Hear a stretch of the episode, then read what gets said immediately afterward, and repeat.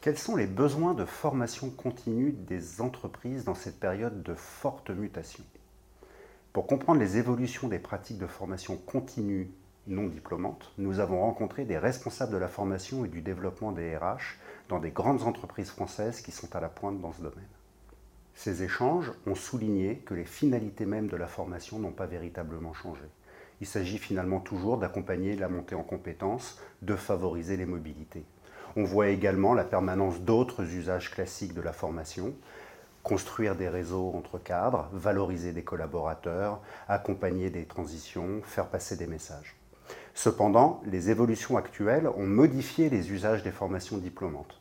Elles sont souvent perçues comme étant trop éloignées des besoins spécifiques des entreprises, trop longues à mettre en œuvre au regard de l'évolution permanente de l'environnement, et enfin de plus en plus redondantes car la plupart des cadres ont déjà validé des diplômes de niveau master.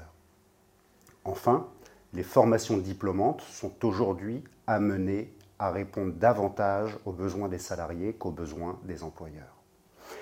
Ces échanges ont également montré que les modalités de la formation sont clairement en évolution.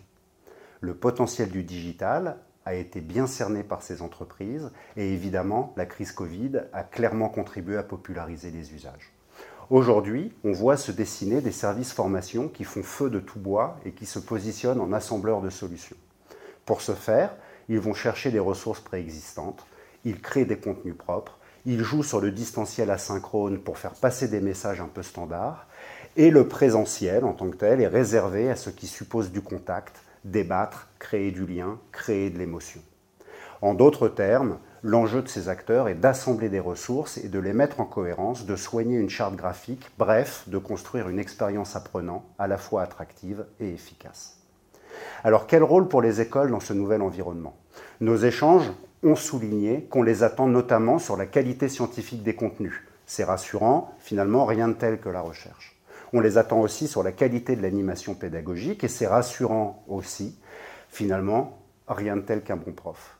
On les attend enfin sur les effets de marque. Une école, une université, c'est prestigieux et les collaborateurs qui suivent ces programmes y sont particulièrement sensibles.